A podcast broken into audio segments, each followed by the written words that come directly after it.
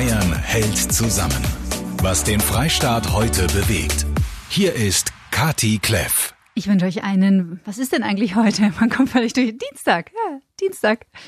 Jegliches Zeitraumgefühl ist dahin in Corona-Zeiten.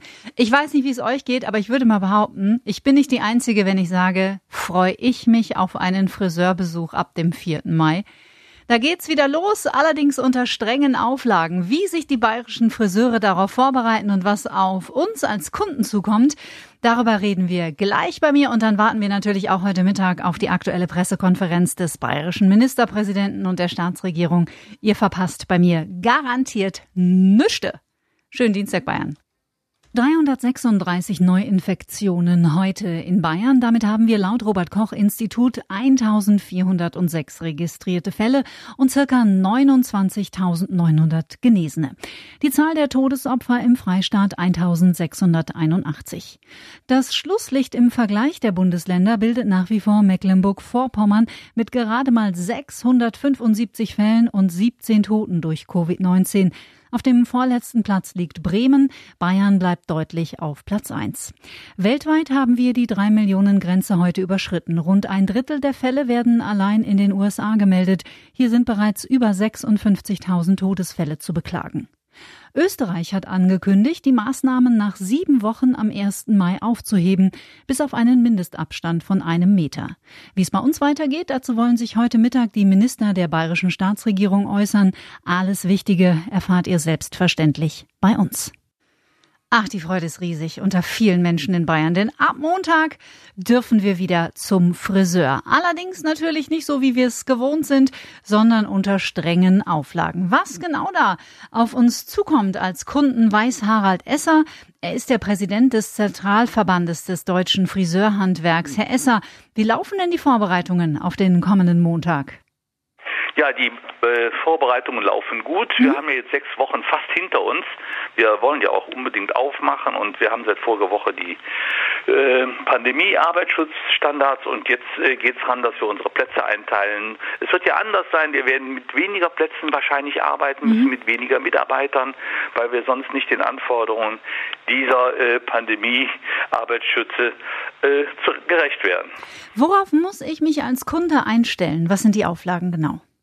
Ja, das geht damit, dass also wir äh, nur nach Aufforderung den Kunden reinlassen, dass wir Termine mit den Kunden machen, mhm. dass er einen Mundschutz tragen muss, äh, dass wir, dass er sich dann zu Beginn die Hände desinfiziert, entweder wäscht und noch äh, desinfiziert. Er wird dann in eine Liste eingetragen mit Name, Vorname, ähm, E-Mail-Adresse, Telefon und die Zeit, die er im Salon ist, von wann bis wann, damit man eine Nachverfolgung machen kann für den Fall, dass da irgendetwas später noch festgestellt wird, dass jemand positiv getestet ah, okay. wurde. Darauf müssen sich die Kunden einstellen. Ansonsten werden sie wahrscheinlich den gleichen äh, Service haben als vorher, außer Getränke-Service wird es nicht geben und mhm. es wird auch keine Zeitschriften geben in den Geschäften. Ah, das ist ja auch gut zu wissen. Muss man ein bisschen vorbauen vielleicht. Jetzt mal abgesehen von den Masken, was sind denn die Maßnahmen für die Mitarbeiter? Oh ja, wir haben natürlich auch dementsprechend, wir werden nur mit Handschuhen arbeiten, mhm. auf jeden Fall so lange, äh, bis die Haare gewaschen sind. Denn jeder Kunde bekommt zu Beginn der Bedienung die Haare gewaschen. Und dann ziehen wir erst die Handschuhe zum Schneiden etc. oder sonst wir wieder aus. Okay. Haben einen Mundschutz an, der aber jedes Mal gewechselt wird, wenn wir zu einem anderen Kunden gehen. Mhm. Auch die Handschuhe natürlich. Herr Esser, letzte Frage. Die Pandemie bedeutet wirtschaftlich für sehr, sehr viele Menschen in ganz Deutschland, auf der ganzen Welt ein großes, großes Problem. Viele stehen vor dem absoluten Nichts. Können Sie in Ihrer Branche schon einschätzen, was die letzten sechs Wochen für die deutschen Friseure bedeutet haben wirtschaftlich? Wissen Sie von Läden, die geschlossen bleiben müssen? Äh, es wird äh, dementsprechend sein, ein, von ihrem Umsatz auf Null fallen. Von jetzt auf gleich wird es immer schwierig sein. Mhm. Und äh, das wird auf jeden Fall kein gutes Geschäftsjahr 2020. Wir können sowas nicht nachholen. Äh, wir werden nur jetzt bemüht sein, dass wir kostendeckend wieder arbeiten können. Ja, danke schön. Harald Esser vom Zentralverband des deutschen Friseurhandwerks. Die ersten Schritte sind hoffnungsvoll und müssen jetzt beobachtet werden, wie sich weiterentwickeln. Man kann einfach jetzt Entscheidungen nicht aufgrund eines Tages treffen, sondern immer sehen, wie wirkt sich das aus, wie wirken sich die Schritte aus. Bayern hat früher und konsequenter begonnen. Bayern wird auch später aufhören, als andere. Soweit der bayerische Ministerpräsident Markus Söder heute Mittag in seiner Pressekonferenz. Die Fragen, die sehnsuchtsvoll nach dem Wann werden immer lauter, auch bei uns im Freistaat. Ist ja auch klar, wann dürfen wir uns wieder in den Arm nehmen? Wann dürfen wir endlich mal wieder irgendwo was essen gehen oder im Biergarten sitzen? Wir werden nicht auf Dauer ein ganzes Land äh, abriegeln können, sondern wir brauchen einen vorsichtigen und behutsamen Weg aus dem Lockdown, der war. Aber er muss in sensiblen Schritten gehen. Und er muss versuchen, auf einer breiten Basis im Einklang mit der Bevölkerung zu stehen und eben nicht nur Einzelinteressen, Lobbygruppen nachzustehen. In kleinen Schritten geht es ja schon seit gestern wieder Richtung Normalität. Rund 80 Prozent der Geschäfte in Bayern haben geöffnet. Dann hat das Verfassungsgericht gestern noch entschieden, dass es nicht verfassungsrichtig ist, äh, dass Geschäfte über 800 Quadratmeter nicht öffnen dürfen. Deswegen gibt es auch dazu nochmal eine Änderung. Nach der Entscheidung des Verwaltungsgerichtshofs von gestern passen wir das entsprechend an. Das bedeutet, dass wir die 800 Quadratmeter Begrenzung bei den Geschäften natürlich lassen, dass wir sie klar für alle jetzt regeln 20 Quadratmeter pro Person. Das war die Vorgabe. Dass wir aber die Begrenzung zwischen Groß- und Einzelhandel bei 800 aufgeben. Das heißt, ab jetzt kann jeder, der 800 Quadratmeter äh, Fläche maximal nutzen will, kann das auch tun. Das ist eine der Konsequenzen aus dem Urteil. Damit ist de facto zu 100 Prozent der Handel geöffnet, eben mit der Begrenzung, die sinnvoll ist. Na also, es bewegt sich auf jeden Fall was vorwärts. Markus Söder hat auch was zu der immer lauter werdenden Kritik an den Wissenschaftlern bei uns im Land geäußert, was ich persönlich sehr wichtig finde. Umsicht und Vorsicht und der Ratschlag von Virologen bleibt für uns eine ganz entscheidende Expertise. Die Debatte, die jetzt geführt wird, sind Virologen notwendig oder nicht, kann nur sagen, sie haben uns geholfen, dass wir eine Situation wie in Italien anderswo nicht bekommen haben. Wir sollten nicht nur dankbar sein, sondern diesen Rat weiterschätzen. Dass sich übrigens medizinische Erkenntnisse auch weiterentwickeln, ist selbstverständlich, denn das Virus ist noch weitgehend unbekannt. Wir forschen alle daran, auch Mediziner und Wissenschaftler. Deswegen sind wir gut beraten, im Gleichklang aus Verantwortung aber auch von äh, Wissenschaft, die Balance zu halten. Die Gastronomie, wir führen der Wirtschaftsminister intensive Gespräche, aber auch ich selbst mit den Verbänden, mit der Staat, die Staatskanzlei. Die Österreicher haben heute einen Vorschlag gemacht, dass sie Mitte Mai die Gastronomie schrittweise öffnen wollen und Ende Mai die Hotellerie. Österreich ist immer so zwei Wochen uns voraus. Das deckt sich also, wenn Sie die Zeitachsen abgleichen, ungefähr mit den Zeitachsen, die ich und der Hubert Aiwanger auch schon mehrfach diskutiert haben, um Ende Mai herum, um Pfingsten herum. Die genaueren Daten werden wir dann noch festlegen.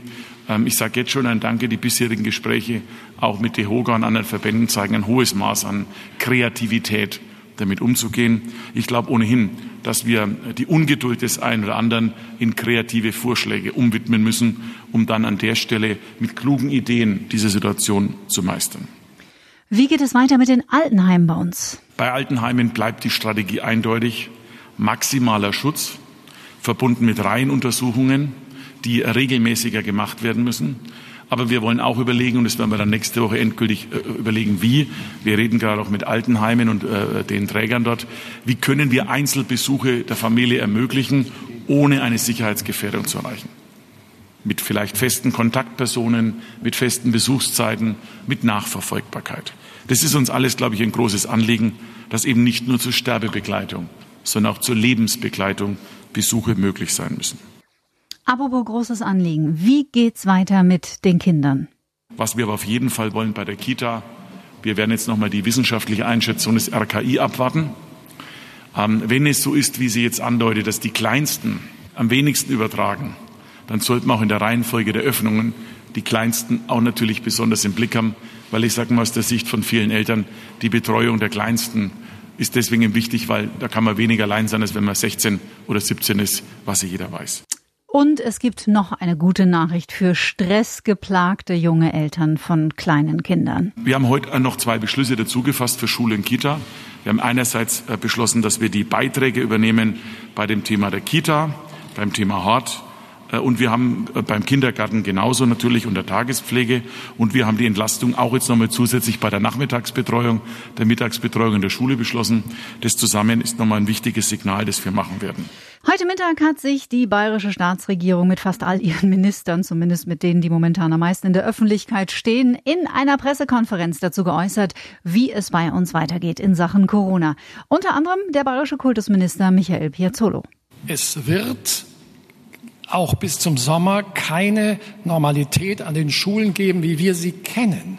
Wir müssen, und das tun wir, sorgfältig, bedacht und behutsam vorgehen und wir äh, werden uns Modelle überlegen, um die Schülerinnen und Schüler auch an die Schulen zu bekommen in verschiedenen Schritten. Wir haben in Bayern aus meiner Sicht sogar die Chance, das liegt an den Sommerferien, den späten, die Schülerinnen und Schüler länger in der Schule zu haben, auch in diesem Schuljahr als in manchem anderen Bundesland, einfach weil die Zeitspanne eine längere ist. Und ich will das auch haben, damit wir äh, unsere Schülerinnen und Schüler auch auf das nächste Schuljahr doch entsprechend vorbereiten können. Arno Siegemund aus der Antenne Bayern Nachrichtenredaktion. Natürlich hat auch Markus Söder gesprochen mit durch Allergie leicht angeschlagener Stimme. Kleine Zusammenfassung, die wichtigsten Fakten. Was ist heute Mittag neu bei rausgekommen? Also erstmal vorab, er klang etwas besser als gestern. Stimmt. Also hat sich über Nacht etwas erholt. Äh, so viel dazu. Söder fährt in Sachen Corona weiter einen vorsichtigen Kurs. Er selbst spricht von einer atmenden Strategie für den Freistaat. Also er sagt lockern ja, aber sonst auch wieder nachschärfen, sollten die Infektionszahlen wieder nach oben gehen. Dabei kann sich Söder auch regionale Unterscheidungen im Freistaat vorstellen, also dass bestimmte Maßnahmen auf bestimmte Gebiete beschränkt werden oder eben auch nur in bestimmten Gebieten gelockert werden. Söder bleibt dabei. Für ihn steht der Schutz des Lebens an oberster Stelle und was weitere Erleichterungen angeht, da will er jetzt jetzt erstmal die Ministerpräsidentenkonferenz am Donnerstag mit der Kanzlerin abwarten. Man müsse schauen, was man dann vertreten könne, sagte er. Nächste Woche will die Staatsregierung dann einen Fahrplan für den Mai vorstellen, also auch Termine nennen, unter anderem auch für die Gastronomie. Da warten ja auch viele drauf. Hier hat Söder ja immer wieder Ende Mai, Anfang Juni genannt. Ja, und was die Kitas angeht, da will Söder jetzt nochmal eine Einschätzung des Robert Koch Instituts einholen. Wenn sich bestätige, dass die Kleinen doch das Virus am wenigsten übertragen, sagt er, müsse man darauf reagieren. Auch hier gelte nichts überstürzen. Beschlossen wurde heute noch vom Kabinett, dass neben den Gebühren für Krippen, Kindertagesstätten und Horte der Freistaat auch vorübergehend die Kosten für die Mittagsbetreuung und die Tagespflege übernimmt. Tja, und dann gab es zum Schluss noch einen ja, äh, am Ende noch einen Beschluss des Kabinetts, den Söder verkündet hat. Er und seine Minister wollen ein Zeichen setzen, jetzt ja, wo viele in Kurzarbeit sind, und verzichten auf die diesjährige Anhebung ihrer Bezüge und machen eine Nullrunde. Ja, ein spannender Tag dieser Dienstag nach der aktuellen Pressekonferenz der bayerischen Staatsregierung. Ich fand, da waren ein paar echt ganz gute Sachen bei und vor allen Dingen auch Dinge und Verläufe, die zumindest Hoffnung machen, dass auch wir irgendwann wieder ein Leben mit Corona zumindest frei führen dürfen. Gute Nachrichten übrigens auch für gestresste Eltern von Grundschülern. Michael Piazzolo. So schön es ist, wenn man seine Kinder um sich rum hat, ähm, äh, in der Intensität, wie es im Moment passiert, äh, ist es doch auch sehr herausfordernd und in den Aufgaben, die sich stellen. Und äh, deshalb ist es mir, ist es uns wichtig, gerade den kleineren auch, die auch übrigens ein anderes Zeitempfinden haben. Für einen Sechsjährigen sind sechs Wochen wahnsinnig lang, wenn er dann seine Freunde sechs Wochen lang nicht sieht. Und deshalb ist es schon notwendig, äh, möglichst zügig hier auch zu öffnen. Das Ziel ist ausgegeben worden. Ich will das, da werden wir uns noch mal äh, unterhalten intensiv, aber ich halte das auch für richtig. Mal Pfingsten ins Auge fassen. Äh, da sind wir auch dran, sage ich auch ganz offen, die Kleinen in die Schulen zu bringen, die Jüngeren insbesondere auch, und das in einem überschaubaren Zeitrahmen. Habe ich da gerade eine Prosecco-Flasche knallen hören bei einigen geplagten Müttern zu Hause? Ach, das wäre ja wundervoll, wirklich. Pfingsten, das ist doch zumindest mal ein Ziel auf lange Sicht. Die letzten Worte vom Ministerpräsidenten. Ja, anpassen, aber nichts überstürzen.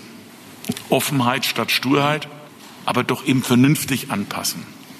Und Schritt für Schritt gehen. Wer zu schnell rennt, wird stolpern. Ich möchte einfach, dass wir den sicheren Weg herausführen und ähm, sagen wir es mal so, eine zweite Welle wird irgendwann kommen. Wann, weiß keiner. Wie, weiß keiner. Aber je schneller wir überstürzt handeln, desto mehr kommen wieder die Überforderungssituationen in den Krankenhäusern. Im Moment hat es sehr, sehr gut gehalten. Auch da mein Dank an die ganzen Krankenhäuser, an die kommunalen Vertreter, an die Reha-Kliniken, Privatkliniken, haben alle großartig mitgemacht. Wir haben jetzt also sozusagen einen kompletten Notfallplan für den Fall, dass es schwieriger werden kann. Ich würde den aber ungern zu schnell reaktivieren müssen. So spät wie möglich, so sicher wie möglich und gleichzeitig soll die Liberalitas Bavariae, die Freiheit und das Lebensgefühl erhalten bleiben.